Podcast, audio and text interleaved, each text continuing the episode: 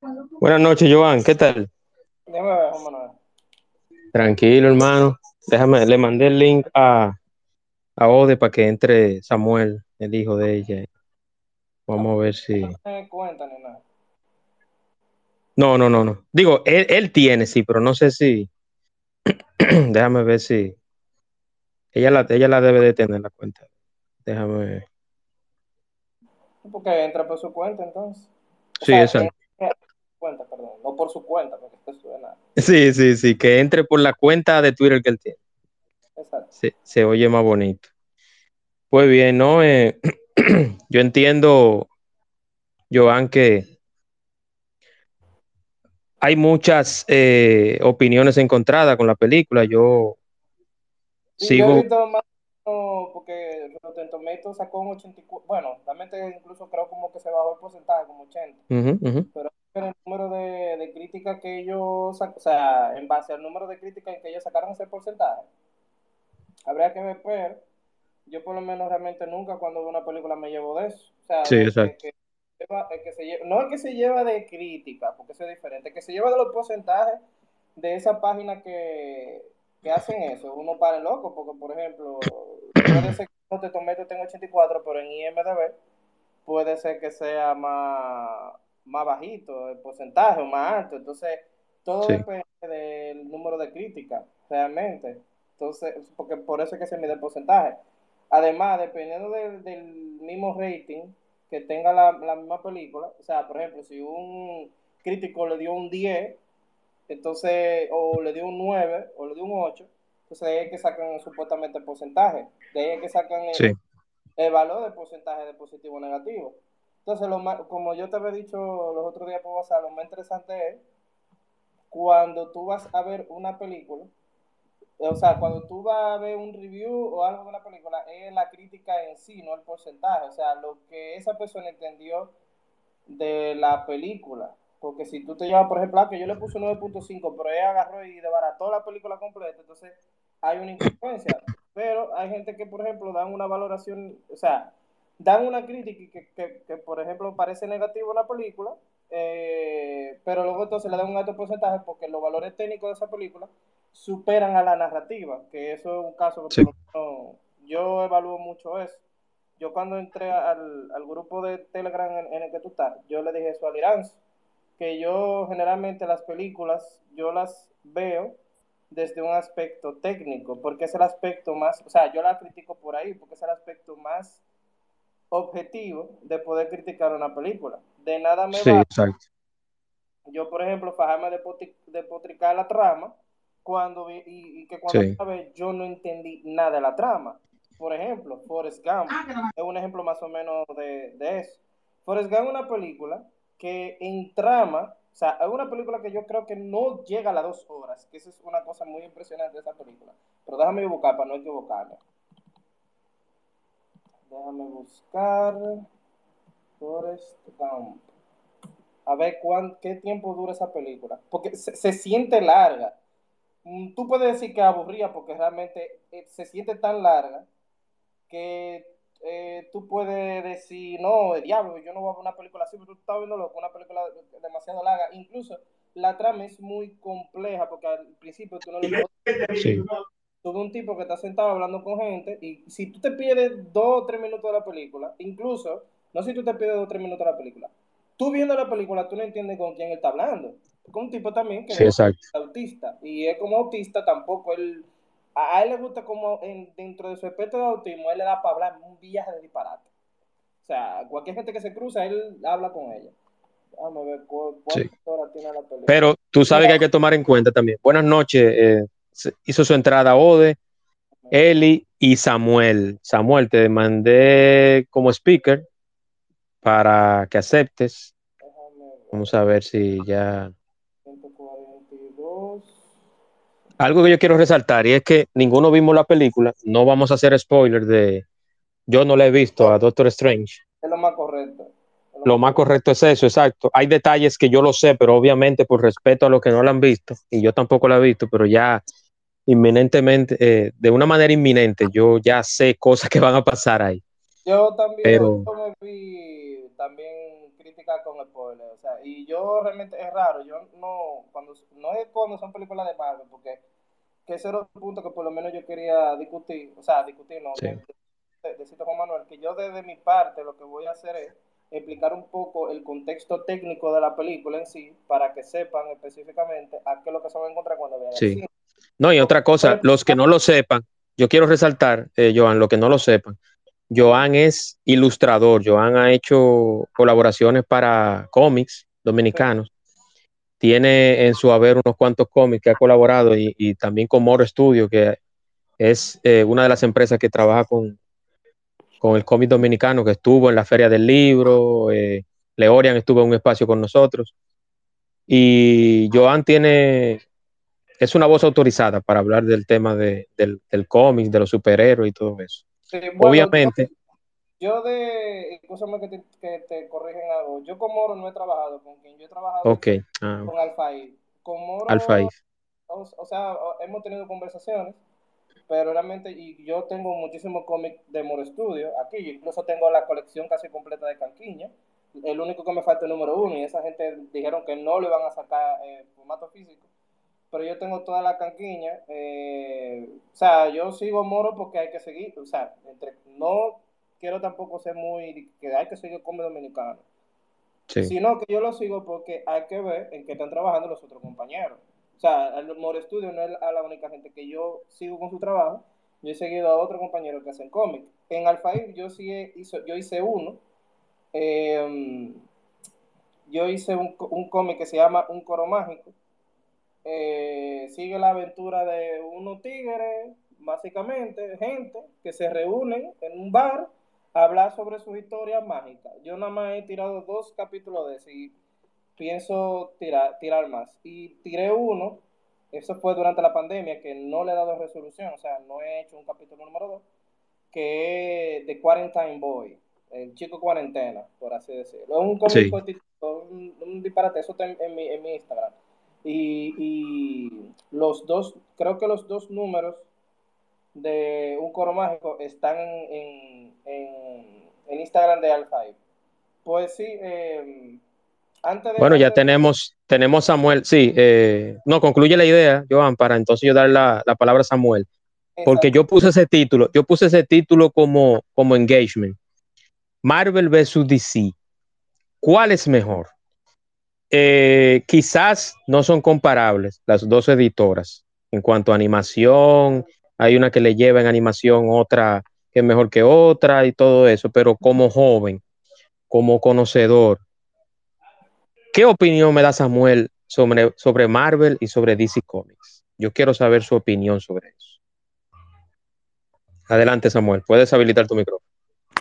Eh, buenas noches, para los que no me conozcan, soy Samuel Encarnación. Eh, mi posición actual es como estudiante eh, y quiero dedicarme a... Pero no cualquier estudiante, perdona que te interrumpa, no cualquier estudiante ni cualquier joven. Yo quiero que tú digas de quién tú eres hijo por favor. Bueno, orgullosamente, eh, soy hijo de Odeda Polanco, excelente madre, excelente mujer, excelente amiga. En, todo lo que es ser una mujer hecha y derecha, ella está en esa posición. Bueno, eh, la cosa es que me quiero dedicar a YouTube, las redes sociales, Twitch, y quiero representar al país eh, siendo gamer. Quiero ser reconocido como el mejor gamer de la República Dominicana. Quiero llevar a mi país a lo más alto eh, a través del mundo de los juegos. Entonces, eh, sí, esas son más o menos una de mis metas. Perfecto. Entonces, Samuel, yo quiero que tú me digas bajo qué juego, videojuego o plataforma electrónica, porque siempre uno tiene, tú sabes que han, eh, han habido jóvenes muchachos dominicanos que se han desarrollado en videojuegos. Hay uno que es muy experto en Street Fighter, hay otros que son en Mortal Kombat. ¿Cuál es la especialidad tuya? O sea, ¿cuál es el videojuego que tú dices que tú eres un pro? Bueno, eh, siéndote sincero, no tengo un juego específico en el cual representar al país, pero si te diría uno por ahora es Call of Duty Mobile, un juego eh, que me imagino que lo conocen, que es básicamente Call of Duty para dispositivos móviles. Considero que soy un jugador bueno, dentro, dicho, eh, dentro del juego, valga la redundancia. Pero hasta el momento no tengo un juego específico que diga, a ver, este, eh, con este yo quiero que todo el mundo me todo el mundo me conozca. No, no tengo ese como esa selección todavía, pero por ahora es Call of Duty Mobile. Perfecto, perfecto. Entonces, perdón, ya, ya que eh, como el título de este espacio, y yo quería invitarte y, quiero agradecerte y pedirte ahora públicamente una disculpa porque teníamos esto cuadrado o se había barajado hace un tiempo, pero tú sabes que a veces las, las obligaciones y, un sinnúmero de contratiempos hacen que las cosas no se den en su momento, pero ya te tenemos aquí. Entonces, hoy es el, el momento idóneo y la fecha exacta para hacer este espacio contigo. Yo quiero desde el punto de vista joven, desde el punto de vista de, del conocimiento que tú tienes, que yo sé que es muy bueno, sobre todo el, el MCU y, el mundo de DC Comics, que son diametralmente opuestos. Manejan los dos lo que son los superhéroes. Pero yo considero que Marvel y DC son totalmente diferentes. Entonces yo quiero que tú me des tu punto de vista tuyo personal y por la experiencia o el conocimiento que tú tienes sobre los superhéroes, sobre el universo Marvel y, el mundo de DC Comics, ¿cuál es mejor o cuál tú consideras que va por encima del otro, si están iguales o cuál es tu punto de vista? Yo quiero escucharte a ti. Bueno, eh, algo que no mencionas que muchísimas gracias por eh, hacer este eh, espacio posible y que es totalmente entendible de que se estuvo cuadrando durante un tiempo, se barajó, porque claro, yo estoy consciente de que la vida de adulto es una vida algo complicada porque están las responsabilidades, pero respondiendo a la pregunta del título de este espacio, de cuál es mejor, eso ya yo lo dejo a criterio propio. Yo soy más Team Marvel que Team DC, pero ya eso yo lo dejo a criterio propio, porque ambos tienen su propio universo, ambos tienen su propia historia, ambos tienen sus propios personajes y ambos van reñidos. Si nos fijamos de las estadísticas, eh, Marvel a veces pasa DC, DC pasa Marvel, eso depende, pero ya de cuál es mejor, eso queda a criterio, a criterio propio. Perfecto, perfecto. Excelente. Entonces, eh, no, no, continúa, continúa. Ok, ok. Este, bueno, em, continuando con eso, eh, hay eh, puntos en los que DC le gana a Marvel y hay otros puntos donde Marvel le gana a DC. Por ejemplo, en las películas, Marvel bate totalmente a DC. A lo que se trata de, por ejemplo, no sé, los mismos cómics, DC fue un poco más relevante porque ah, fue salió un poco antes que Marvel, no, no tiene que ver nada que ver, pero salió un poco antes y aparte fue un poco más relevante por el mismo personaje Superman, muy conocido, el personaje Batman, el Shazam, que tuvo unos problemas legales por eso, pero ya a lo que es varios puntos, ambos tienen sus pros y contras. Marvel ha tenido películas excelentes, pero no ha tenido, por así decirlo, eh, siempre en el pico, ha tenido altas y bajas. Por ejemplo, eh, Avengers Era de fue una película muy hateada por el desarrollo de los personajes, fue un desarrollo como que muy acelerado, no dieron tiempo a que la película se disfrutara al 100%. Eso también pasa con DC. Sus películas están bien, pero hay veces que como que hay puntos que no cuadran, ¿sabes? Entonces, hay ya eso ya hay que dejarlo a criterio propio de cuál es mejor. Es por eso que digo que hay puntos en los que uno bate al otro, porque hay cosas en las que Marvel le gana a DC o DC le gana a Marvel, pero ya de que cuál es mejor y eso es ya a criterio personal.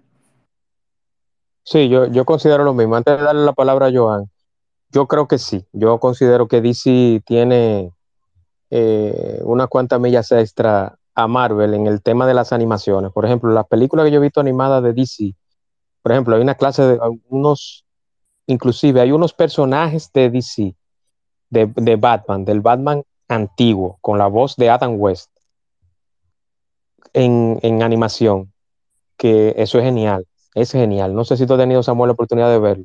Es genial. Las películas recientes de Gatúbela, las películas de la Liga de la Justicia. Yo entiendo que sí, que, DC le lleva mucho a, a, Marvel en animación, pero en película, obviamente, con el, todo el resurgir de, Avengers y toda esta, ese, esa primera fase que fue genial, está por encima de DC realmente. Vamos a dar la palabra a Joan. Adelante, Joan. Pues sí, que va a ser una pequeña corrección histórica con respecto al surgimiento de DC, pero más que una corrección sería más o menos una parte educativa. Em, DC, que su acrónimo es Detective Comics, realmente es una casa editorial completamente diferente a lo que fue Action Comics. Superman, y hay que también explicar algo muy importante, que es un modelo que ahora mismo los japoneses lo están utilizando en el manga, que básicamente es cómic, también cómic, pero en, Japón, em, que era que antes las tiras cómicas, que por eso se llaman tiras cómicas, realmente venían varios, varias historias compiladas en una revista. Eso incluso se lo estaba explicando yo a un amigo mío que me estaba, eh, que me estaba preguntando por asunto de Batman. Ah, que yo estoy jugando los juegos y, yo quisiera conocí un poquito más la historia, entonces yo le expliqué, mira, tú tienes que entender porque en los, en los juegos de Arkham, si no me equivoco, pues yo no lo he jugado, pero el amigo mío me, dijo que era así, en los juegos de Arkham ellos te van diciendo los números en donde aparecen ciertos personajes que tú vas viendo en el juego. Entonces, ¿qué pasa? Él me dijo que Batman apareció por primera vez en el número 37 del Detective Comic. ¿Qué pasa? Eh, perdón, el, el, el, Guasón, el Guasón, el Guasón. Batman, los Batman aparecen en el número 1. Pero ¿qué pasa con ese cómic donde aparece el Guasón? Que no es la única historia que está dentro de ese número. Y fue en el Detective Comic, número 37. Así mismo pasa con Marvel. El nombre de Amazing Spider-Man, que es el nombre oficial de Spider-Man, de Amazing Spider-Man, proviene de, eh, de Amazing Fantasy, de Amazing Fantasy Tales, creo yo que, que era así como se llamaba, la revista que ahora se conoce como Marvel, que también era otra revista. O sea, varias, eh, incluso el Action Comics donde nació Superman nacieron otros superhéroes y luego entonces fue que Detective Comics compró a Action Comics y de ahí entonces se quedó el acrónimo de DC y entonces Superman, Batman y toda esa gente se quedaron en una sola editorial de cómics. Pero hay más, hay Image Comics, hay Dark Horse Comic, eh, déjame ver otra más de, de, de, allá, de Gringolandia. Eh, hay muchísimas más, ahora mismo no me acuerdo porque son, son varias, son varias. Y han salido, y, de, y esas editoriales, o de esas editoriales, han salido personajes como Spawn, la misma Tortuga Ninja, eh, y un sinnúmero de personajes más que ahora nosotros conocemos popularmente. Entonces, eh, vuelvo y recalco, Action Comics es la casa editorial donde, donde nació Superman. Y Detective Comics es la casa editorial donde nació Batman. Entonces, eh, Action Comics fue primero, fue la primera, eh, la primera tirada cómica donde apareció un superhéroe, que en este caso fue Superman. Mucha gente dice que Superman es el primer superhéroe como nosotros lo entendemos de forma moderna, pero realmente él no es el primer héroe en tiras cómicas. El primer héroe en tiras cómicas es eh, John de Marte, John Carter de Marte. Es el primer eh, héroe o superhéroe de tiras cómicas, que primero nació como novela ligera y luego entonces surgió como cómics, específicamente como cómics. Entonces, eh, eso es básicamente un, paréntesis histórico para que usted entienda más o menos el way de, de DC, de, de Superman y toda esa cosa. Pero sí, entonces también de Marvel, como le dije, pasa lo mismo. Por ejemplo, The Amazing Spider-Man, eh, The Amazing Fantasy número uno, ni siquiera contó a la primera vez eh, la historia de Spider-Man. Yo creo que, de si no me equivoco, lo voy a buscar ahora. Yo creo que la primera historia que ellos tocaron fue, déjame ver si fue en amor. Si no fue en amor, fueron los cuatro fantásticos. Uno de las dos fue. Eh, y como le digo, un compilatorio, en ese tiempo se manejaba los compilatorios de historia, entonces tú tenías como título, como, como portada, al personaje de turno, vamos a poner por ejemplo un amor, su historia de turno, y luego entonces dentro, que, la, que el cómic tenía tal vez como cuarenta y pico de páginas, las otras páginas la tenían otras historias. Por ejemplo, en el Superman número uno, en el, en el Action Comic número uno, no solamente está Superman, hay historias de, que son cómicas generalmente, porque los, los cómics de superhéroes fueron un boom en su época porque nunca se había visto eso fuera de otras historias cortas. historias generalmente que eran de terror, donde habían héroes. Por ejemplo, hay un superhéroe que es una calca de Batman, bueno, que Batman se calcó de él, que es The Shadow, que es un personaje viejísimo. Ese personaje no es de ahora. Y ese personaje generalmente se ve en historias eh, de, detectivescas, pero más enfocado en un público adulto. Entonces, por eso era que habían ciertos personajes que uno lo ve, por ejemplo, eh, el, ¿cómo es? The Phantom, el fantasma, no sé si ustedes se acuerdan, tú, Juan Manuel, que era de, ese, que era de esa época. Sí, sí. En los 90 se hizo una película con Billy Zane, eh, bastante mala, bastante mala, por cierto. Dicen eso, pero a mí como que me gustó. No sé, no sé. Cada quien tiene su criterio, pero a mí no me, no me desagradó la película. Para los que no recuerdan quién es el actor Billy Zane, Billy Zane es el villano en el Titanic. Ah, sí, sí, sí. Él fue el que antagonizó a, a, a, a Leonardo DiCaprio. A DiCaprio, sí, en Titanic. Billy Zane eh, hizo esa película del fantasma. Y, y, ese es un, pero el fantasma empezó realmente en, en, los, en, las, en las animaciones, en los periódicos. Ah, sí, sí, sí, tirada cómica, sí, porque generalmente había muchísimos superhéroes como nosotros entendemos ahora, o héroes, o personajes que nacieron de tiradas cómicas, eh, o sea, de, tiradas de periódicos, porque realmente los, las viñetas nacieron dentro de los periódicos. De hecho, hay un amigo mío que estuvo haciendo una tesis, yo lo estaba más o menos ayudando a organizarla, que era la historia del cómic y el cómic de República Dominicana. Y, básicamente las, eh, se dice, y es una historia más o menos conocida, que los primeros cómics nacieron en, en, panfletos informativos en Inglaterra y eran con tinte político. Generalmente siempre la, la, tirada cómica lo que han hecho es reflejar un poco a la sociedad, lo mismo con los cómics. Eh, es paradójico en cierto sentido, eh, que la gente... Un poco de sátira, un poco de sátira y un poco de crítica social. Exacto. Entonces es un poco paradójico que la gente se quiera, se, se queje o se quiera quejar, pero eso es porque el medio ha evolucionado, porque el primero empezó como eso, donde por ejemplo tú tenías tirada cómica donde se, donde se empezó a criticar el asunto del tamaño de Napoleón Bonaparte. Es de ahí que sale, de los cómics que sale eso.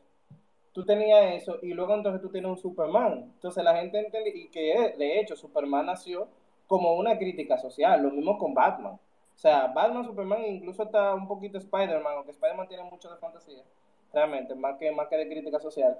Eh, y los cuatro fantásticos, uff, eso es fantasía pura. Eh, pero Superman y Batman por lo menos eran una crítica social de la época, de lo que ocurría en la época. Uno era con respecto al, al,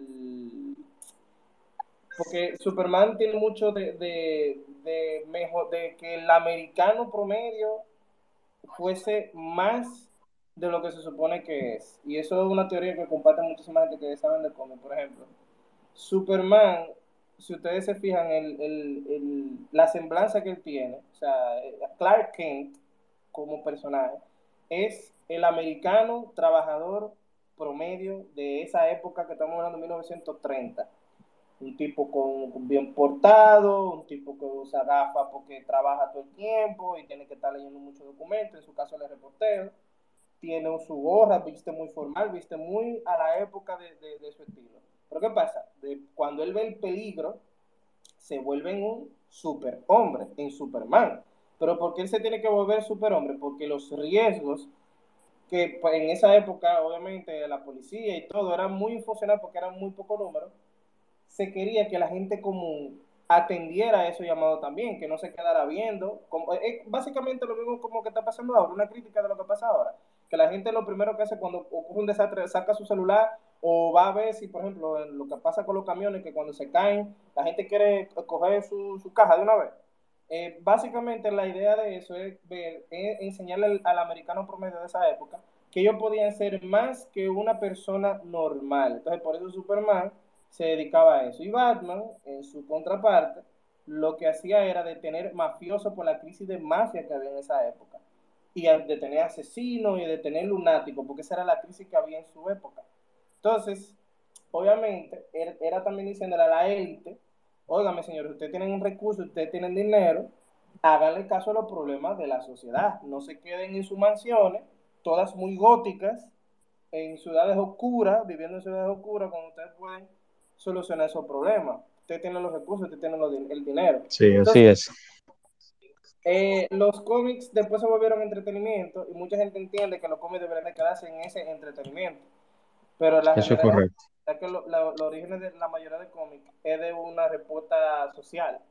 Entonces, eso es lo, lo que ha pasado, por lo menos los cómics y el, el origen y la evolución que ha tenido los cómics hasta ahora. Así es. Yo quiero entonces ahora la opinión de Samuel. Yo quiero hacerle dos preguntas y quiero que él me desarrolle un poquito más el tema de, de Marvel. Que yo entiendo que es lo que, Samuel, tú lo que has visto, tú no has visto tanta, tantos cómics o tanta animación de DC porque tú eres bien jovencito. Entonces yo quiero de lo que tú has visto de Marvel, ¿cuál es tu película favorita? ¿Por qué? Desarrollame un poquito del MCU, de lo que pasó y de lo que viene en la próxima fase, ya en la 4, que es la que está.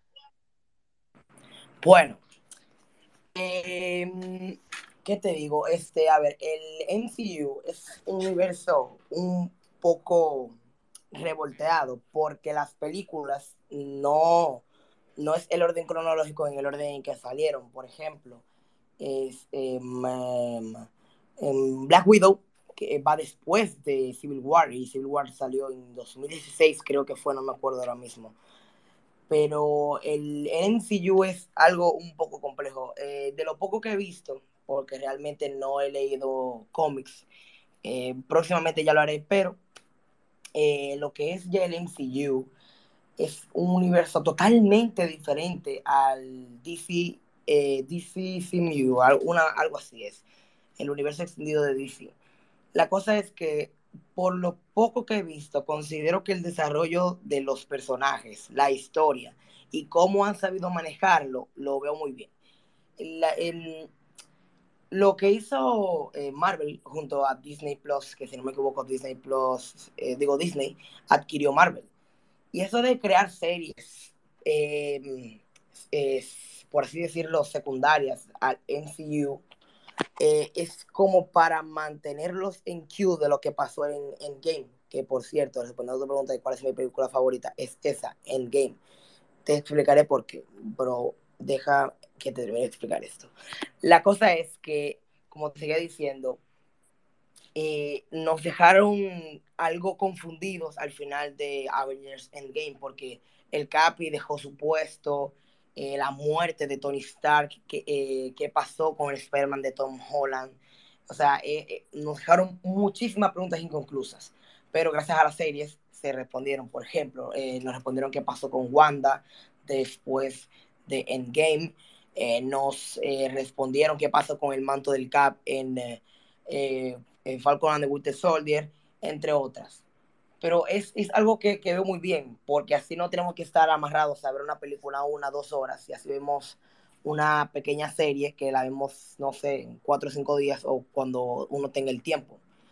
Eh, ya cerrando eso, eh, digo que Endgame es mi película favorita porque aparte de que une muchísimos personajes de, a lo largo de la historia del MCU, es, es, es una película que nos va de, desarrollando que, que, cómo quedó el mundo después de Infinity War, que el mundo quedó devastado, muchísimos quedaron dolidos. El mismo Thor quedó devastado porque no tuvo la puntería de, eh, de, de, que su hacha llegara al cuello de Thanos. Por eso hasta el momento se sigue culpando, porque él dice que por su culpa fue que Thanos se chasqueó los dedos. En Endgame pasa como las series ahora en Disney Plus, nos resolvieron esa duda. ¿Qué pasó en Infinity War? ¿Qué, o sea, ya sublime. Vemos tanto una batalla épica, vemos eh, el como la epicidad de, de, cada vemos que le toma importancia a cada personaje y lo que hizo esa película cuando al final con Thanos fue increíble, o sea, le buen cierre al personaje. Eh, le dieron muy buen cierre a muchos personajes, a Tony Stark, al Capitán América, al mismo Thanos. Y ya veremos qué pasará con Hulk, pero hasta el momento es mi película favorita de Marvel porque nos resolvieron muchísimas dudas. Yo quiero que ustedes sepan, ¿me escuchan? Samuel, tienes que moverte porque parece sí, que en tu se estaba escuchando cortado. Hay poca señal y no se escuchó bien lo que dijiste. Yo creo que ustedes sepan que Samuel tiene 13 años, nunca se ha leído un cómic y toda la información que tiene está basada en su propia investigación que la ha hecho por internet y con amigos. O sea que eh, me ha sorprendido inclusive a mí. Yo lo escucho hablando cada rato de cómics y eso, pero él me sorprende cada día con sus opiniones respecto al tema de Marvel. En cuanto a lo que tú decías hace un momento, Juan Manuel, de cuál sería quizás mejor, si Marvel o DC, yo también estoy de acuerdo con Samuel cuando se dice que eso debe dejarse a criterio personal, que cada quien entonces decida cuál será mejor. Comercialmente, aparentemente, Marvel le lleva la milla, porque comercialmente como que encaja un poquito más. Pero en cuanto a las animaciones y muchas veces en el desarrollo de los personajes, entiendo que DC le lleva quizás un poquito más de, de, ventaja a, Marvel. Eh, no es un secreto para nadie la competencia feroz que hay entre esos dos gigantes de los cómics y vamos a ver en, los próximos estrenos. Me gustaría, por favor, saber la opinión de ustedes de lo que piensan, qué va a ocurrir con lo que viene ahora con Doctor Strange, que está en, en estreno, y con Thor, que es mi superhéroe favorito, después de, del Capitán América. Bueno, ahora viene la serie siguiente, porque ya se acabó Moon Knight, que no necesariamente va en secuencia con, con todo lo que se ha estado. Bueno, por ejemplo, eh, Doctor Strange sí va con las series que ya anteriormente, o sea, van en secuencia, pero Moon Knight no necesariamente. Moon Knight es un personaje que ahora va a iniciar su universo. Pero ¿qué es lo que pasa con Doctor Strange? Hay un multiverso y hay cosas que obviamente no la voy a decir porque el que no ha visto la película no lo va a entender o, no quiere saberlo. Tampoco vamos, es la intención de nosotros dar spoilers, pero eh, vienen, vienen cosas bien interesantes. MS Marvel es la, es la serie es la siguiente, es la siguiente serie que viene en Disney Plus de Marvel. MS Marvel, señorita Marvel. Miss, Marvel es la, próxima. Es la próxima, sí. Esa va a ser en junio, julio, me parece. Eh, bueno, yo eh, también eh, habría que hacer un paréntesis con respecto a, lo que posiblemente pueda ser el futuro del MCU a nivel de producción y es que obviamente nosotros, por ejemplo, Moon Knight para mí es una de las, mejores es una de las mejores series que ha sacado eh, el Marvel Studios hasta ahora. La mejor, la que esté número uno, obviamente la de Loki. La que, la que posiblemente tú puedes poner en segundo lugar es la de Falcon the Winter Soldier, que es muy interesante. Que tampoco no se acompagina un poco con, con el timeline que nosotros tenemos actualmente pasa después de los cinco años y todo lo que nosotros sabemos y todo lo demás, incluso una serie muy interesante desde el punto de vista de Capitán América, en ese sentido. Y la tercera serie que tú puedes decir que es mejor, es WandaVision y la última obviamente la de Hawkeye, que todo el mundo, por tener un Vengador, uno pensaría que fuese una de las mejores series, pero no. Coincidencial, eh, curiosamente, la mejor serie que ha sacado Marvel Studios y la más compleja realmente, resultó ser eh, la de Loki, y es porque realmente el personaje de Loki tiene mucho de que sacar. La, la serie que ha sacado, que, que, ha tirado momentos épicos y diálogos memorables, ha sido esa. Entonces, yo creo que el futuro del MCU ahora, y creo que Kevin Feige, así que lo he visto, Kevin Feige, para los que no sepan, es el productor, de, el, el ideólogo, básicamente, de este universo cinematográfico eh, yo creo incluso el asunto del multiverso, que eso también habría que explicarlo a nivel de cómic, qué es lo que, qué se, qué se supone que significa el multiverso de los cómics, pero por lo menos como se ha visto en las películas de la serie, tiene un sentido, tiene una lógica. Eh, hay muchas series y películas que compaginan una con otra, eh, obviamente nosotros hemos visto que en Spider-Man el multiverso se ve de una forma diferente, en Loki de otra, y en Coso y en, y en, WandaVision, que es una serie muy interesante conceptualmente, se entiende de otra. Y la única serie que te, más o menos te explica por qué pasa todo eso es la serie de Loki. De hecho, incluso estuve, estuve viendo un, un, video que hablaba específicamente de eso mismo, que de la única forma en que tú entiendes que por qué multiverso se refleja de, de diferentes formas es por la misma serie de Loki. La serie de Loki, bueno, bueno, sería spoiler, pero en la serie de Loki pasa una vaina al final que tú te quedas como que, oh, ya yo entiendo. Si tú has visto todo lo de todo el demás contenido, excepto la, la, la película de Doctor Strange, que tú no necesitas explicación, porque ya desde por sí la película se entiende sola. Pero el, el, uno de los pasos a seguir con la serie de, de, con el multiverso de Marvel es hacer un evento cataclístico. A eso, a eso se, le, se le llama cuando conjuga mucho universo de, de superhéroes que en este caso sería el Secret War. O sea, ya nosotros tuvimos el, el, el Infinity Gauntlet, que sería, eh, o el guante del, infinito, que eso es la versión en cómic, que en este caso sería el Infinity War, o sea, la guerra del infinito, que sería el evento que ha conjugado a toda la película. Entonces, necesitaríamos, y bueno, que se dividió en dos partes. Pero necesitaríamos entonces otro evento que conjugue a todo lo demás. Entonces, en, los cómics, el evento de Secret War conjuga a muchos, eh, a todo lo que se conoce, lo que se conocía en ese tiempo, lo que se conoce todavía en ese tiempo como el multiverso de los cómics de Marvel. Entonces ahí tú tienes todo, a una diferente variedad de personajes que se enfrentan en una guerra, entre comillas, secreta, porque ellos se están peleando con otros personajes, lo cual no se ha revelado todavía, pero por lo menos, según lo que se tiene entendido, Khan el Conquistador va a ser el villano de esa guerra secreta. Que sería muy interesante que él fuese el, malo final, tipo Thanos, que él, incluso en los cómics es más fuerte que Thanos. Ha hecho cosas que eso nunca se ha visto. Entonces. Eh, no, y hay, algo que yo quiero eh, eh, puntualizar también ahí, Joan. Es que, por ejemplo, ya se confirmó la segunda temporada de Loki en Disney Plus. Ah, ya se confirmó.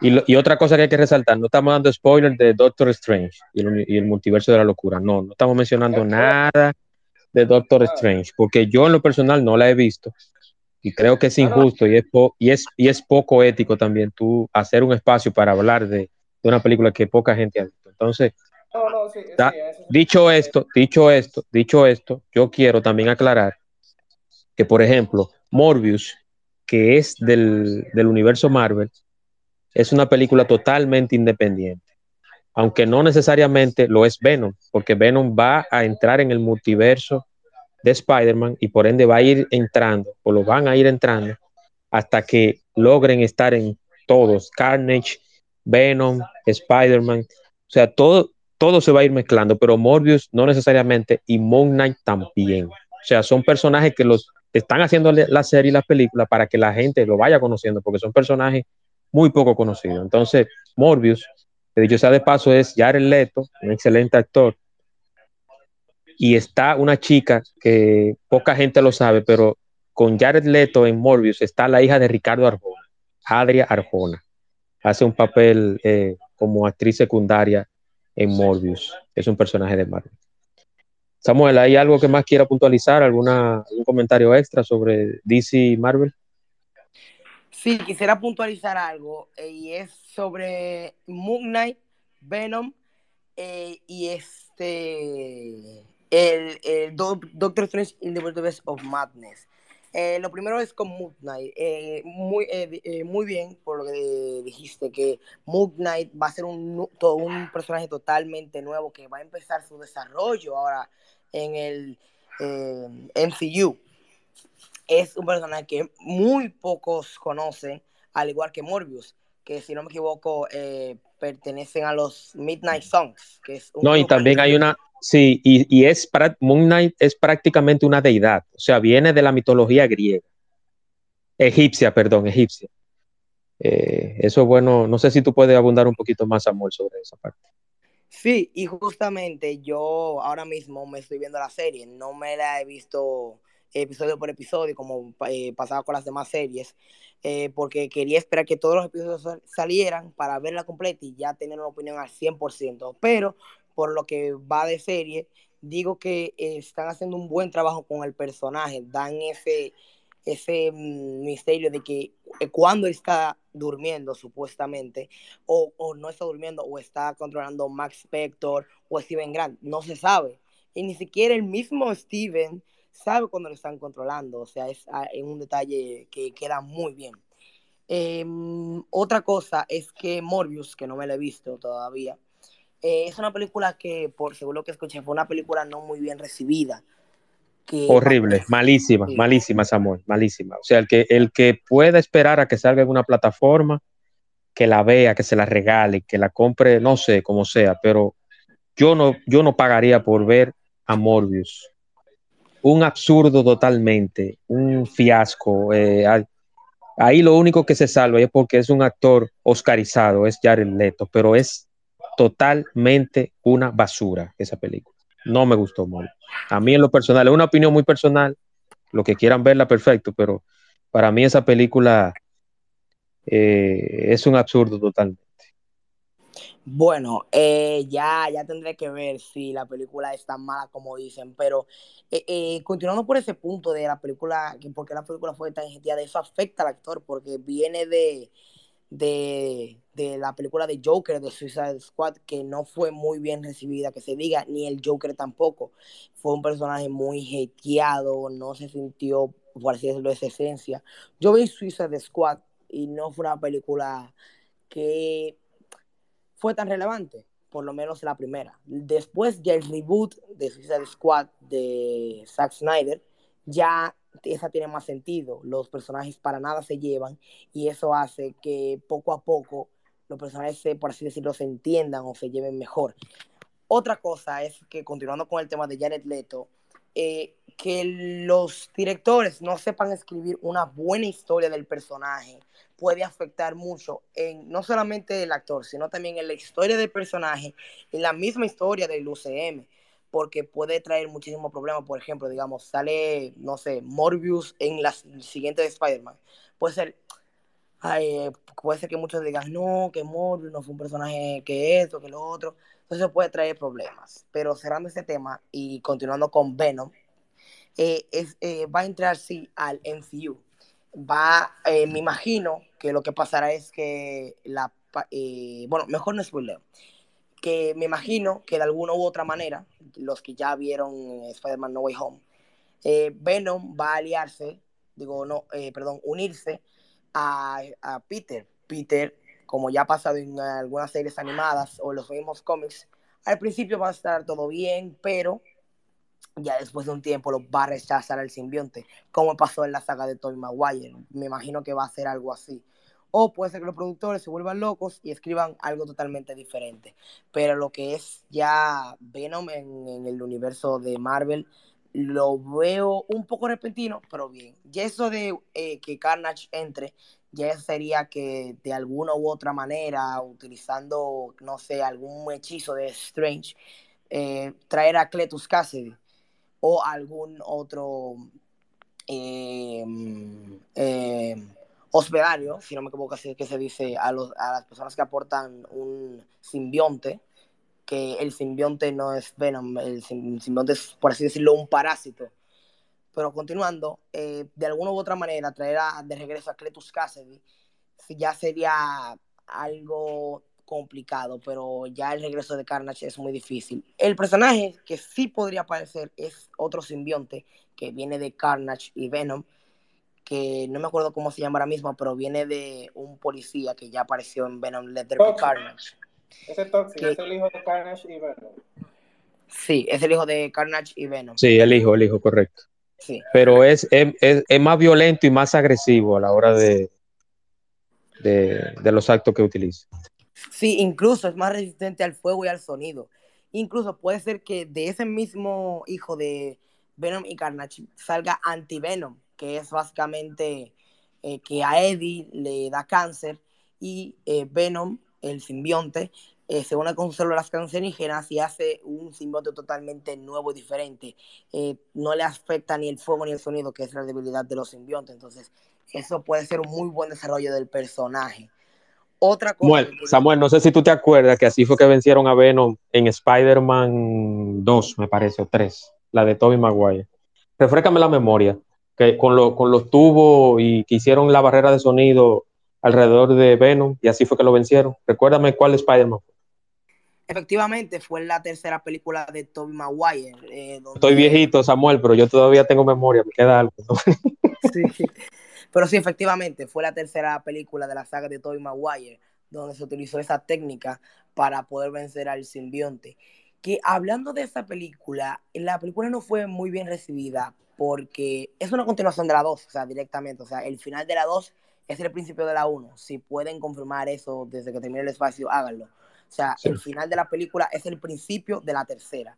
Continúa con eso. Entonces, Venom no fue un personaje que evolucionó lo suficiente como para ser un villano eh, que dé una buena pelea a, Spider-Man. Eso también pasó con el Duende Verde de Harry Osborn, el hijo de Norman Osborn, que eh, se terminó convirtiendo en el nuevo Duende Verde después de la muerte de su padre.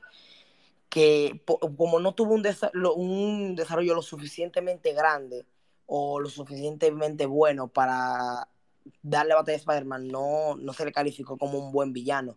Por eso fue que la película fue tan más recibida y Spider-Man 4 de Tobey Maguire no llegó, donde se empezaba, eh, empezaba a implementar al buitre, pero ya lo terminaron implantando con el Spider-Man de Tom Holland.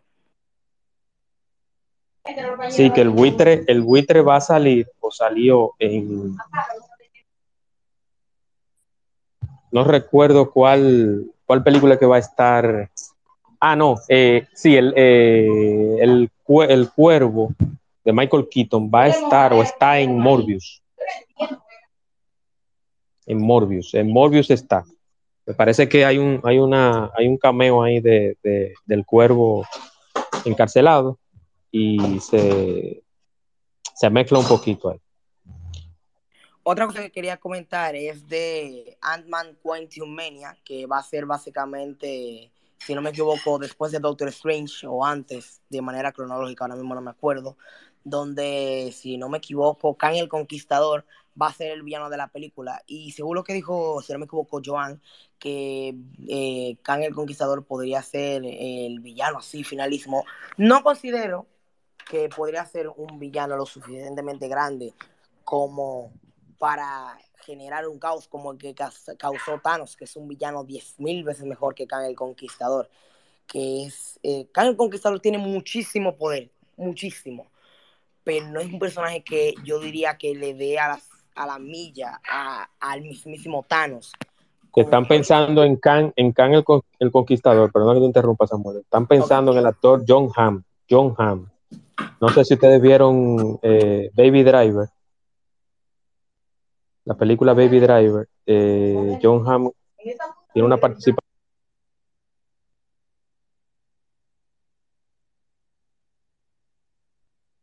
Se mutió Juan Manuel, parece que tiene un tema. Sí, aparentemente. Sí, no, me, me, me, estuvieron diciendo algo, pero no, que decía que Khan el Conquistador se baraja el nombre de John Hamm, el actor, para hacer el personaje. Inclusive hicieron una especie de símil entre el personaje del cómic y John Hamm y tienen facialmente una similitud en, en el rostro. Pero el maquilla. El personaje, el personaje ya salió en Loki el personaje salió y el actor confirmado es el mismo personaje que salió, porque el papel que él hace es de, incluso él mismo lo dice, eh, bueno, eso sería un spoiler, pero él lo dice en, el capítulo que sale, él lo confirma. El actor sale y confirma su, su papel como, como el Conquistador. Sí, pero como las cosas son tan cambiantes en el, No, sí, eso yo lo entiendo, que cuando ven a ver no, tal vez no cuajó el contrato y lo quitaron y pusieron otra gente. Aunque, claro, Porque ahora, por ejemplo, los, los actores que tradicionales, como por ejemplo Tom Cruise, que ahora viene con Top Gun Maverick, eh, se, está, se está pensando en Tom Cruise para integrarse al MCU, se está pensando en Mel Gibson, se está pensando, Stallone ya participó en una Guardiana de la Galaxia. Entonces, los actores tradicionales que hemos visto en películas de acción de los 80, los 90, van a entrar al, a hacer películas de superhéroes al MCU, a DC Comics, porque es lo que está dejando dinero, señores. Como dicen los españoles, la pasta está ahí en las películas de superhéroes. Eso es verdad. Eh, para, decir algo Samuel, para entrar en un, entre comillas, debate amistoso. Eh, tú tienes que recordarte, Samuel, de que, bueno, no sé si tú, eh, tú dijiste que tú no has leído mucho cómics, pero te invito a que sí, que trate de leer mucho cómics donde se involucra Khan el Conquistador, porque Khan es más fuerte que, que, Thanos. Lo que pasa es que Thanos ha, eh, ¿cómo te digo? Por el hecho del, de los guanteletos del infinito, es que Thanos es más, fue más devastador en los cómics y en la película. pero realmente eh, Khan el Conquistador, eh, tú lo puedes buscar en muchísimos cómics, ha sido más devastador porque hay que, o sea, hay que recordarlo eh, para, lo que, para los que han visto Loki o tienen que tratarse de, de leer los cómics, que es básicamente el, mismo origen. Khan es una persona que viene del futuro y muy inteligente, un científico muy inteligente, y lo que hizo fue que se reunió con todos sus yo del futuro, con todos sus yo de todas las líneas del multiverso, y formaron un consejo. Entonces, ese consejo lo que hace es, y que hay diferentes versiones que son una más buena, otra más mala, etcétera, etcétera. Entonces, todas esas versiones lo que hicieron fue que se pusieron en una disputa y salió uno que es el conocido ahora como Khan el Conquistador, y ese fue el que, entre comillas, ganó. Ese le ganó a la mayoría, nada más quedó uno solo vivo, y ese solo vivo es que a veces ayuda a los Vengadores, que ese es el, el más bueno de todito, de, de todita la versión de Khan. Pero Khan lo que hizo fue también que absorbió, es como la película El original con Jet Li, que cuando él mataba a, una versión de él mismo en un multiverso se volvía más fuerte. Khan es lo mismo. Entonces, como él ha matado a que si cuántas versiones de mismo, y como lo ha derrotado y ha viajado a todos los multiversos, el tipo ya está preparado para todo. El tipo se sabe todo, todo lo que va a pasar en toda la línea temporal de tiempo. Entonces, él de por sí, él es más fuerte por eso, porque él está más preparado. Él tiene el, el factor tiempo él lo tiene, él lo usa como su ventaja principal.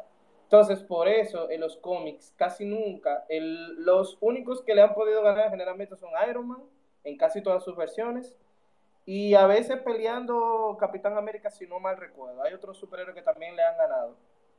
Pero entre, entre Thanos y Khan, Khan ha sido más fuerte, ha sido más letal.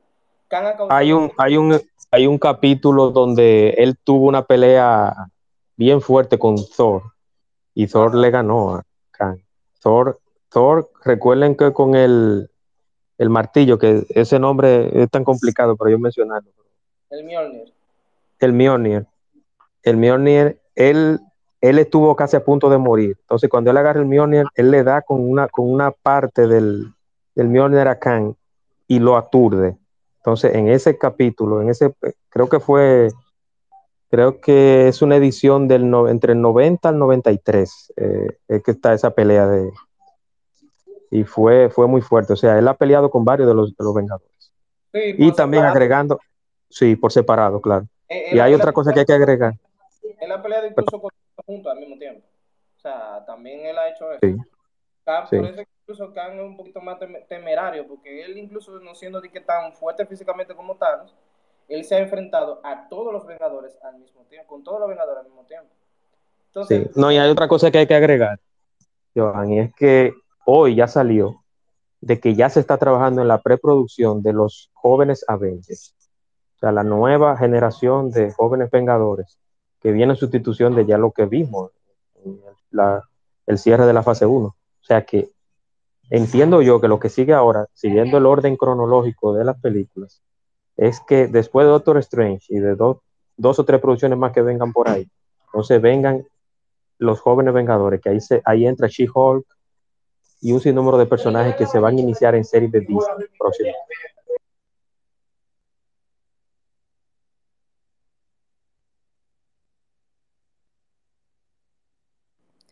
Bueno, eh, una cosa este, eh, Joan, estoy totalmente de acuerdo contigo de que Khan el Conquistador es un personaje muchísimo más devastador que Thanos, pero Khan el Conquistador eh, no es un personaje que sea tan, por así decirlo, conocido por los, por lo menos los fans nuevos que se están uniendo o los que llevan por lo menos un año conociendo el MCU, ¿sabes? No es un personaje que, que sea tan conocido como Thanos, que es un personaje que con solo tener la gema del infinito, por ejemplo, con solo tener la gema de la realidad, puede devastar. Thanos es un personaje que lleva años preparándose, intentando eh, resumir la mitad del universo, que al final le terminó saliendo, pero el karma le, terminó dando, eh, saliendo factura.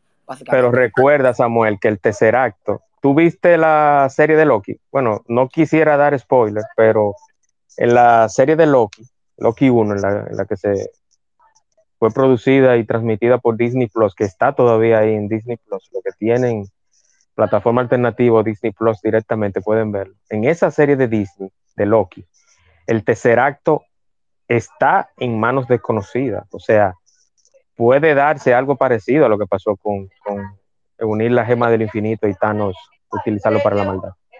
Sí, pero también recuérdate que el tercer acto es, eh, según la serie de Loki, o todas las gemas del infinito son inútiles dentro del mundo, entre comillas, donde, está, donde tuvo eh, eh, Loki. Entonces, realmente, como te digo, sí, o sea, el, el, el, impacto que ha tenido Thanos también, porque esa es otra cosa muy importante.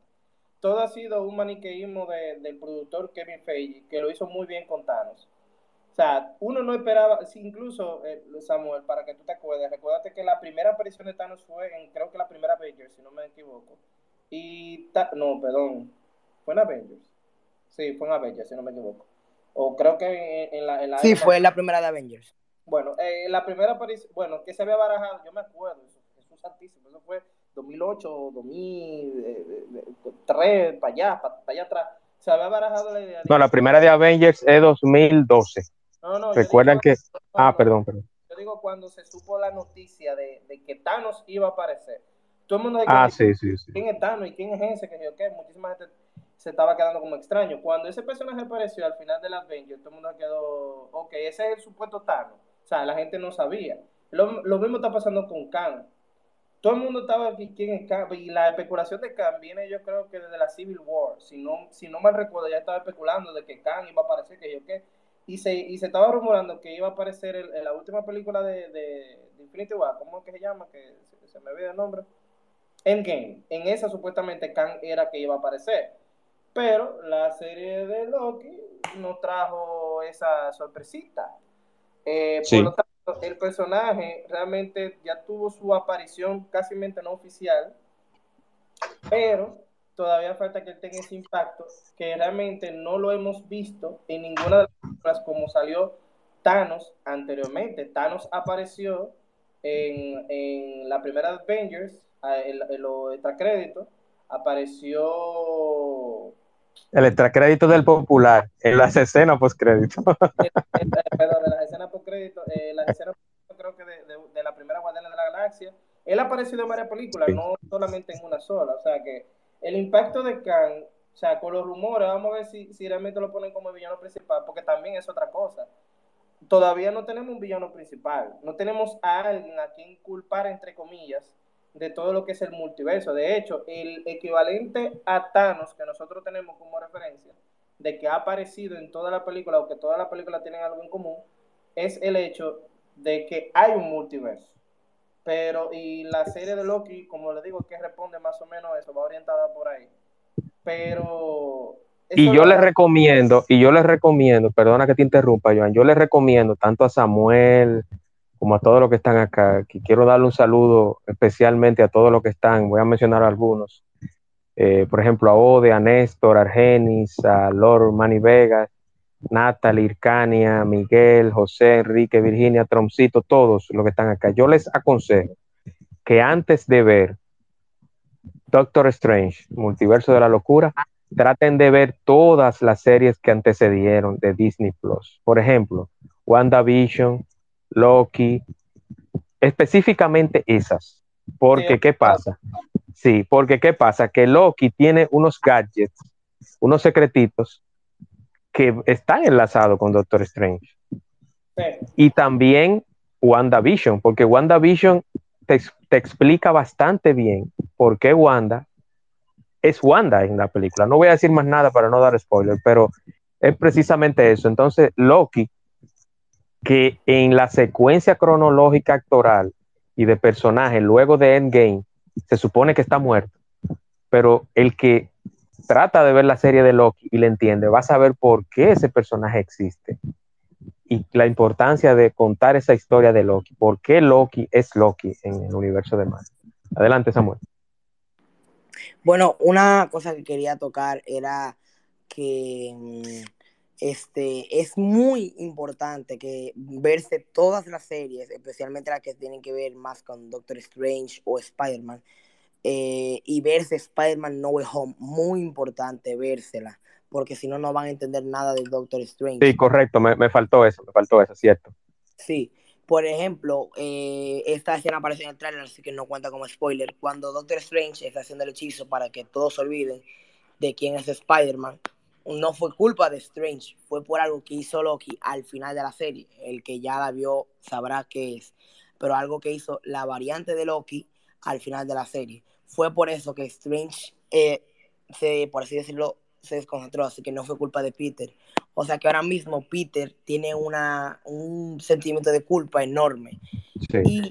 Y lo No, y viene que las variantes, y que las variantes, Samuel, y que las variantes son designios de que en ese universo o multiverso las cosas tienen que pasar así. O sea, ese multiverso y las variantes son cosas que tenían que pasar para darle el curso a la, a la historia, pero además de eso, va entrelazado con Doctor Strange y Spider-Man No Way Home. Eh, no vamos a dar más spoilers porque luego de ahí viene precisamente la película que está en cartelera en el país. Pero sí, eh, continuamos, o sea, eh, eh, ahora eh, para verse a Doctor Strange, que va a ser, o sea, básicamente un daño para los ojos, porque no sé si le pasa a ustedes cuando eh, yo vi los efectos en Spider-Man Way Home del mundo espejo, o sea, y encima las vi en 3D, o sea, los ojos me dolían después de verla, pero eh, va a, causar un caos multiversal, incluso dándole paus, pa- eh, paso a los mutantes, que puede ser que lleguen al MCU también, los Cuatro Fantásticos, mm, la llegada de también una teoría que dicen que va a entrar Superior Iron Man, o sea, increíble. Son muchas cosas las que pueden pasar y es una película que no la he visto, pero es muy recomendable que si ya uno se vio las series, ya se vio No Way Home, es, es, es aparte para continuar la historia, es que hay que vérsela. Sí, sí, partiendo de ahí, de esa, partiendo de esa premisa, sí, yo entiendo que, que sería, sería conveniente hacerlo así. Ojo, eh, como es una historia relativamente nueva, Doctor Strange, no es una obligación, no es algo totalmente obligatorio de que ustedes tengan que ver todas las series y unir todo como si fuera un caso de la policía, unir todos los rompecabezas, no, no. pero lo que se recomienda para que sea, para que puedan digerirla más fácil y para que precisamente no se vuelvan locos, como el, como el subtítulo de la película, es que se vean la serie de Disney Plus, las dos películas que antecedieron a Doctor Strange. Eh, Magdaleno tiene una, un comentario, alguna pregunta. Esa, esa recomendación es más para que, para que entiendan la narrativa que se creó. Correcto, correcto. Puede Sí, bueno. una vez ya una película y no entender absolutamente nada. Sí, sí. Magdaleno tiene algún comentario, pregunta. Adelante, Bueno, yo, Magdaleno. yo entiendo que, por ejemplo, hablando de, de Doctor Strange y el universo de la locura, eh, en What If, o sea, What If tiene mucho, tiene, tiene mucha influencia, esa película tiene mucha influencia, También, es otra serie muy Sí. importante. Los, porque What If es prácticamente lo que abre eh, el UCM al multiverso y después la serie de Loki, eso es lo que yo entiendo. Y desde ahí entonces se va reintroduciendo el multiverso como tal. Entonces, si vemos el Doctor Strange, el, el, Doctor Strange Supreme que sale en, en What If, el Doctor Strange eh, Zombie y esas cosas, entonces desde ahí uno va más o menos entendiendo lo que es la caída, la llegada, como sería la llegada de, del multiverso y, y, lo, y directamente lo que es, o sea, Sí, es- porque What If, What If lo hicieron a pota. Ellos dicen que no, que eran historias diferentes, pero se hizo a pota, como dicen en buen dominicano, de que todas esas historias eh, se entrelazaron, porque inclusive, bueno, no quiero decir otro no digas personaje. spoiler, no digas spoiler, no digas No, spoiler. no, pero What If, What If es exactamente, What If tiene personajes que van a estar en Doctor Strange. Sí, que están en Eh, Doctor Strange, José por, por básicamente cambio de tema, pero yo le tengo una pregunta, Samuel, porque estamos hablando mucho de Marvel, va- vamos a ser imparciales, señores. También hay que hablar de DC. Samuel, ¿qué, ¿cuál tú consideras de que va a ser el futuro de DC viendo las películas que ellos van a sacar ahora, como por ejemplo la de Flash eh, y todas las, entre comillas, demás, aunque han cancelado un viaje, pero específicamente esa la de Flash que para mí va a ser importante, pero ¿qué tú consideras sobre el universo cinematográfico de DC? ¿Para dónde va? Bueno, va a ser un poco difícil de que el universo continúe porque Warner eh, hizo que Zack Snyder no, no utilizara su versión de la película, la de cuatro horas, muy recomendable por cierto, eh, como continuación de la historia. Básicamente utilizará la primera de Justice League, tremenda porquería de película, eh, para continuar la historia. También eh, problema con los actores, porque Henry Cavill y... ¿Cómo se llama el actor de Batman? El- Ben Affleck. Ben Affleck eh, ya van a dejar sus mantos. Eh, Superman, eh, eh, Henry Cavill ya no volverá a ser Superman y Ben Affleck tampoco volverá a ser Batman. Y lo que va a pasar con Ezra Miller, el actor de The Flash, también eh, va a ser complicado de que salga de Flash o, o, digamos cambien el actor porque eh, se ha metido en muchísimos problemas, como por ejemplo en Hawái ya lo han arrestado cinco, pues cinco o seis veces eh, también a la misma Amber Heard con el caso de Johnny Depp y el juicio, etcétera, puede ser muy difícil. El avance, también creo que el. Digo, no, creo que. El personaje de The Flash. El personaje de The Flash. Sí, sí, sí. Va a ser muy difícil que el, eh, que el universo extendido de DC avance porque actores se van, eh, dos actores ya tienen problemas legales, o sea, puede ser muy difícil que avance, pero hasta el momento después de la de Zack Snyder, Justice League, puede ser que, te, que el universo cinematográfico de DC tenga una oportunidad. Bueno, Samuel, todo es posible, pero ellos no como que no han podido conectar las historias, o sea, la serie con la con la con las películas, las historias, o sea, como que no no han podido hacer como ese enlace. Diría yo haciendo una comparación entre Marvel y ellos, así como que no han podido conectar las historias. Bueno, eh, un, una cosa para eh, volver a DC que quería comentar es que, por ejemplo, el hijo de Will Smith, eh, Jaden Smith, si no me equivoco, que se llama, puede ser por, probable que haga el papel de Miles Morales, un Spider-Man de otro universo.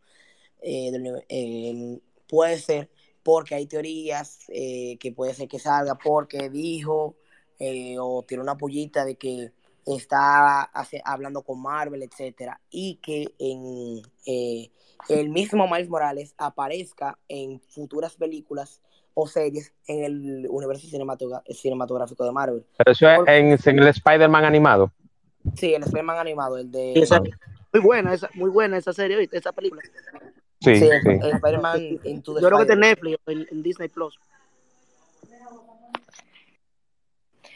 Eh, bueno, eh, la cosa es que puede ser que Jaden Smith pueda ser Miles Morales y que aparezca en el UCM, porque en la próxima de Spider-Man, que se va a dividir en dos partes, en eh, Spider-Man Across the Spider-Verse y la otra Spider-Man Across otra cosa, sí, que la película se dividir en dos partes, y ahí también hay otra teoría que dice digo no, no, no, creo que se ha confirmado, de que Tobey Maguire, Tom Holland y Andrew Garfield volverán a sus puestos, pero versión animada. Ellos harán su voz en la animación, o sea, algo que puede quedar muy chulo. Y como viene Doctor Strange y puede ser que se arme un caos multiversal, eh, pues puede ser que eh, eh, Miles Morales llegue al universo de Marvel. Sí, sería, sería interesante. No, perdón, no podemos cerrar esta sala sin que ustedes, los expertos, hablen de la de Batman, porque particularmente Samuel y yo fuimos a verla, Isabela, Isabel y yo nos quedamos dormidas. Y Samuel la disfrutó, salió de ahí hablando maravillas. Y Emma, yo tuve que sacarlo de la sala porque se quedó esperando de que le hiciera postcrédito y todo eso. Entonces, la opinión real en cuanto a Batman, en, en dos minutos, un minuto, ¿quién la da? Yo lo, que, yo lo que quiero decir, eh, perdón, quiero decir que Samuel es de lo mío entonces. Si a él le gustó de Batman, es de lo mío. Le gustó, le explica, me tiene mareada. Gracias. Sí, él, eh, yo la, la, las casi tres horas que dura, yo entiendo que no se sintió. Eh, de Batman. Casi cuatro horas, no le quite 40 minutos, ¿eh? sí, pero, pero hay, hay, un, hay un tema, o sea, yo no la sentí, yo no la sentí, yo vi mucha, hay, hay una parte un poquito fría, como, eh, no sé, eh, principalmente las, los cortes donde está Gatúbela, eh, Gatúbela, sí, donde está Gatúbela, que eso es Kravitz. Yo entiendo que ahí, como que no sé, eh, Matt Reeves, eh, no sé, a mí, me, a mí me gustó muchísimo la banda sonora, la, la, canción que suena de Nirvana, Something in the Way, que es muy antigua. Yo creo que Samuel no había nacido en el 93 cuando salió ese álbum de Nevermind, de Nirvana. A mí me gusta muchísimo esa canción, la banda y la canción también y el álbum. Eh, creo que estuvo muy apropiado. La canción es muy oscura, muy triste. Se asemeja mucho a, la atmósfera que estaba pasando el, ese Batman con dos años ya de, de, estar combatiendo el crimen. Y no, a mí, a mí me gustó mucho. Es un, es un Batman diferente, un personaje diferente, un, un Batman eh, confundido, un Batman inexperto, un Batman detectivesco.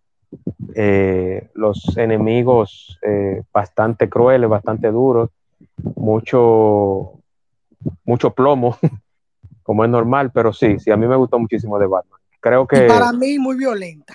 Si, si tú supieras, Juan Manuel, Esos martillazos al principio, yo me quedé frustrada con esos martillazos. Es muy violenta, es muy violenta, pero es que, es que precisamente, y creo que se quedaron cortos, porque el... hubo mucha gente que se quejó y dijo que sí. no había tanta violencia en la película.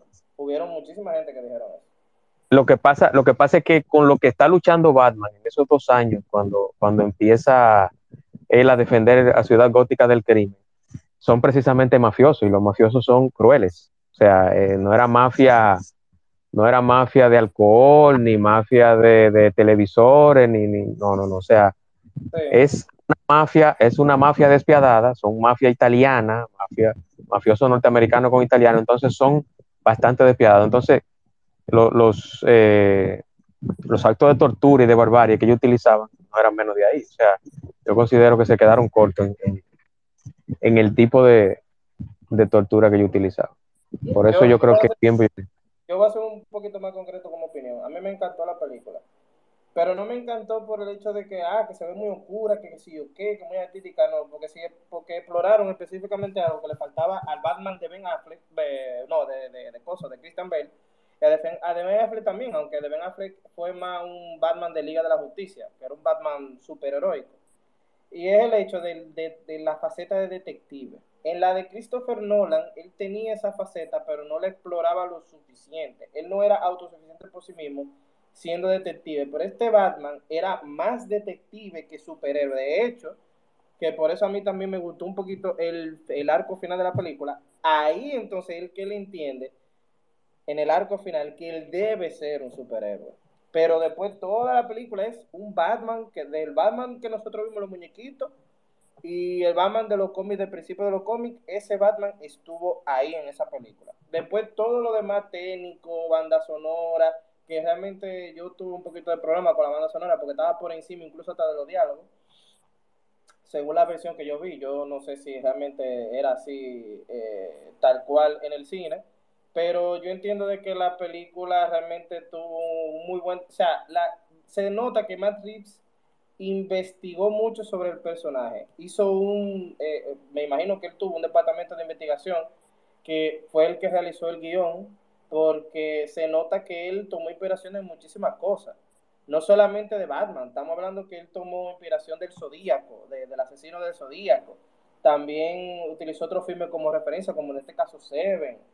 Y así, bueno, la filmografía de, de, de, de David Fincher la usó casi completa eh, en esos temas de detectivesco.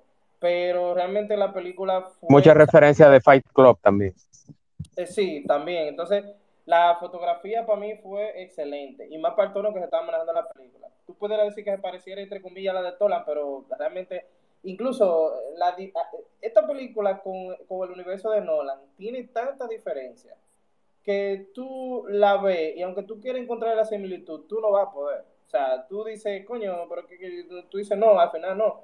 Porque es que este Batman, en comparación con el de Nolan, tienen un ambiente completamente distinto. El personaje de Riddle que cabe, cabe, cabo, voy a destacar algo. El personaje del Joker de Nolan en la segunda película de Batman, en la Dark Knight, para mí tiene un problema. El personaje tú puedes decir todo lo que tú quieras, pero que, está muy bien interpretado por este actor. excelente, pero hay un problema, que ese Joker no era Joker, ese Joker era el acertijo por la cosa que hacía. Generalmente, ese Joker de Nolan hacía muchos acertijos. ¿Qué pasa con este acertijo? Que es el acertijo que el de Nolan le faltó ser. O sea, el, o sea eh, la construcción del, del personaje del acertijo fue tan interesante que a mí me gustó mucho los métodos que él estaba utilizando para dejar sus, sus acertijos. Él utilizó muchísimas cosas que uno se queda ahí verdad, y de verdad pudiera llamarse acertijo. Sí, en su mayoría, sí, todas las cosas que el acertijo planificó son todo acertijo y es un plan muy meticuloso. Entonces, es un personaje que realmente está muy bien construido y muy bien investigado. O sea, no un personaje como que nace como de la nada. Entonces, eh, para mí esa película, esa de Batman fue, yo me la tiré, esa, esa casi cuatro horas, yo pensé que eran como cinco minutos. Y como dijo Juan Manuel, para mí se quedó corta la película, porque incluso la acción también se quedó corta y eso que fue brutal. O sea, para mí, a mí me encantó esa película. Esas, es, esas escenas de tortura, eh, yo a decir verdad y, y, con, porque yo soy cinéfilo, pero yo no soy crítico, no soy experto ni nada. Yo me, yo soy un curioso del cine. Pero yo quiero decir algo, o sea, la, la película de The Batman, yo podría decir que cuando vea Doctor Strange, yo diría que si Doctor Strange no, no llena mis expectativas, yo diría que la película del año de superhéroes eh, sería de Batman. Bueno, hablando de The Batman, ya criterio personal, para mí la película es no 10 de 10, mil de 10, porque la película no solamente tiene un buen reparto de actores, sino una, buena producción, buena paleta de colores, buena historia, buen desarrollo y, y o sea, la película para mí es excelente. Primero, eh, lo de la poca acción. No, no, considero que haya poca acción. ¿Por qué? Porque la película es balanceada. Eh, tocan varios puntos del personaje. Tocan ese tono detectivesco, ese tono eh, vengativo, ese tono violento. O sea, por eso digo que la película es balanceada, porque toca varios puntos del mismo personaje. Aparte, es un personaje con traumas, o sea, ver a tu padre, a tu madre morir al frente es catastrófico. Pero es un personaje que no, no, número no fue necesario contar la muerte de su padre. Y número dos, ver el riesgo que Bruce Wayne corre al, al, al su padre cometer tanta corrupción, al, al también tener tantas conexiones con mafiosos. La parte, el acertijo, es un personaje excelente. Es un personaje que se desarrolló bien, tuvo ese toque, eh, por así decirlo. De asesino serial, yo diría. Sí, ese tono, ese tono psicópata, esa era la palabra, ese tono psicópata. O sea, es un personaje muy bien adaptado a los cómics y, y a las series animadas, aunque las series animadas es menos eh, loco, obvio por los niños, pero es un personaje muy bien hecho. La película ya, ya me la vi dos veces, o sea, es una película que, que que, te dice, no solamente te dice, te enseña las frustraciones de Batman y sus objetivos como superhéroe. Al principio él solamente era la venganza, como mismo se llamaba, pero al final él mismo se da cuenta que está obligado a, a Ciudad Gótica, que está atado a la ciudad. Es obligación ya cuidar la ciudad.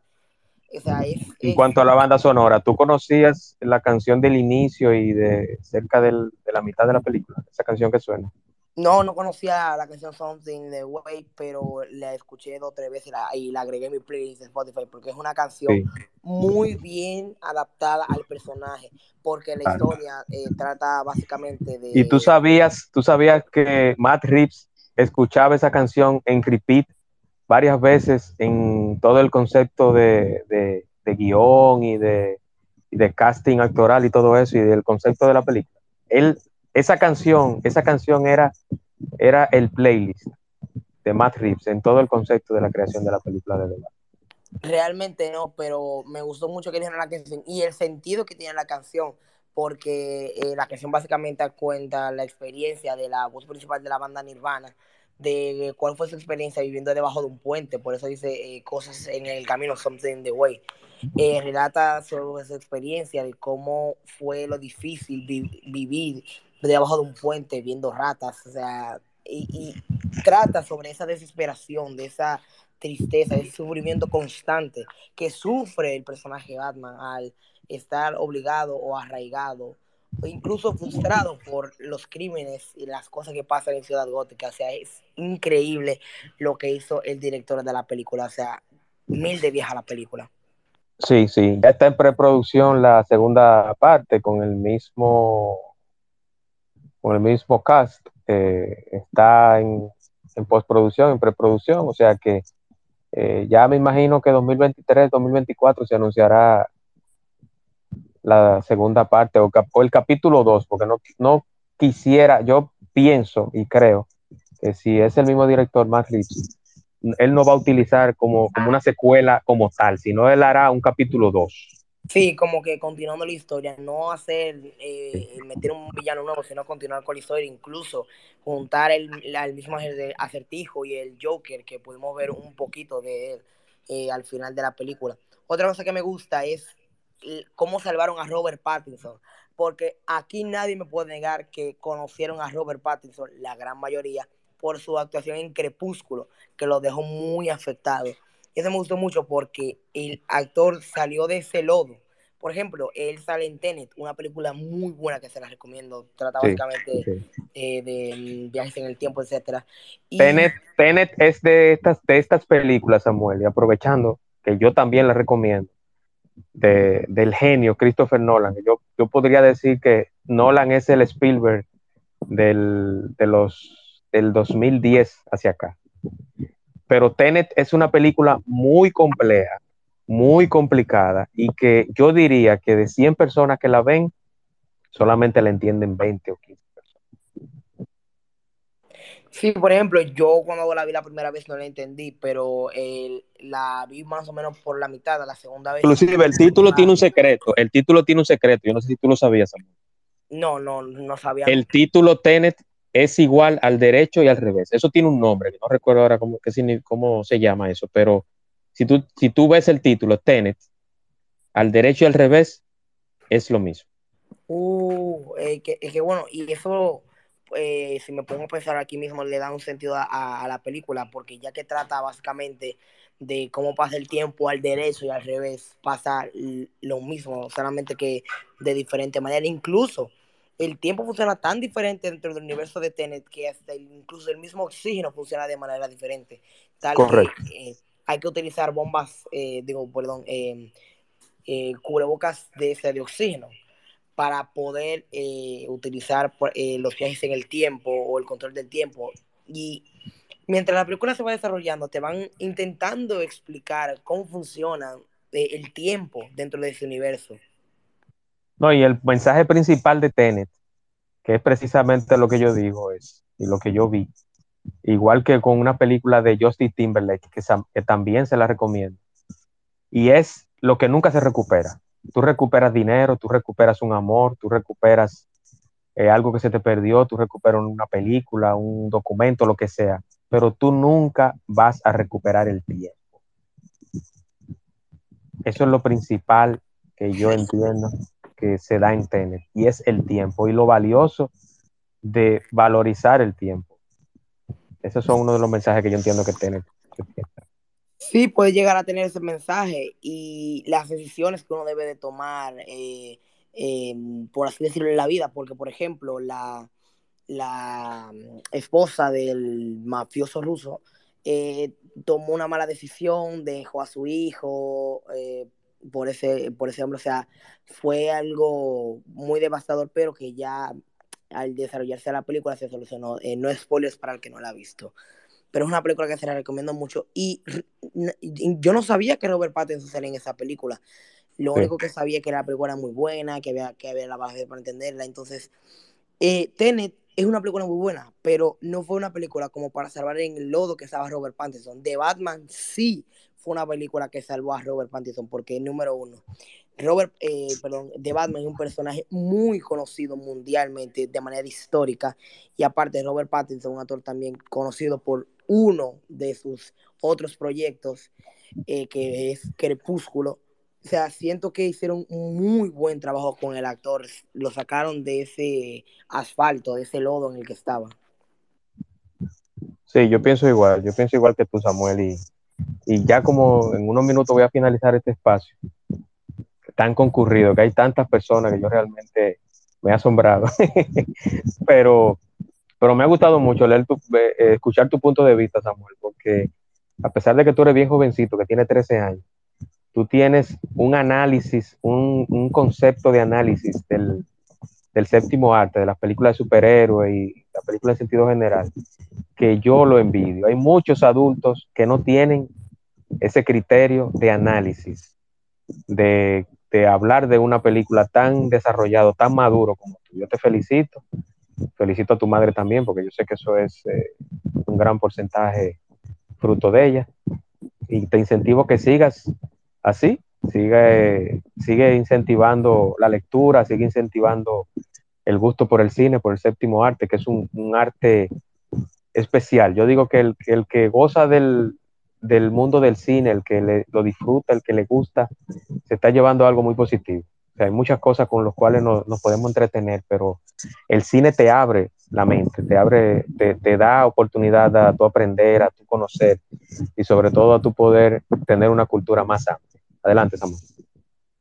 Eh, bueno, de verdad que sí. Eh, eh, gracias por invitarme al espacio otra vez, porque eso ayuda a otras personas que no estén muy familiarizadas con el cine, sepan un poco más y que seguiré estudiando el cine, ya próximamente me conseguiré los cómics, pero realmente es el tema de, de, las películas en general, es un tema que, eh, como tú lo dices, te abre la mente, te abre eh, la mente a ver más allá de la realidad que es la que estamos viviendo que nos puede distraer, qué sé yo, en algún momento difícil que tengamos o, o algún momento en familia. O sea, es increíble el trabajo que hacen muchos directores como Zack Snyder o Sam Raimi, el excelente trabajo que hizo con Spider-Man.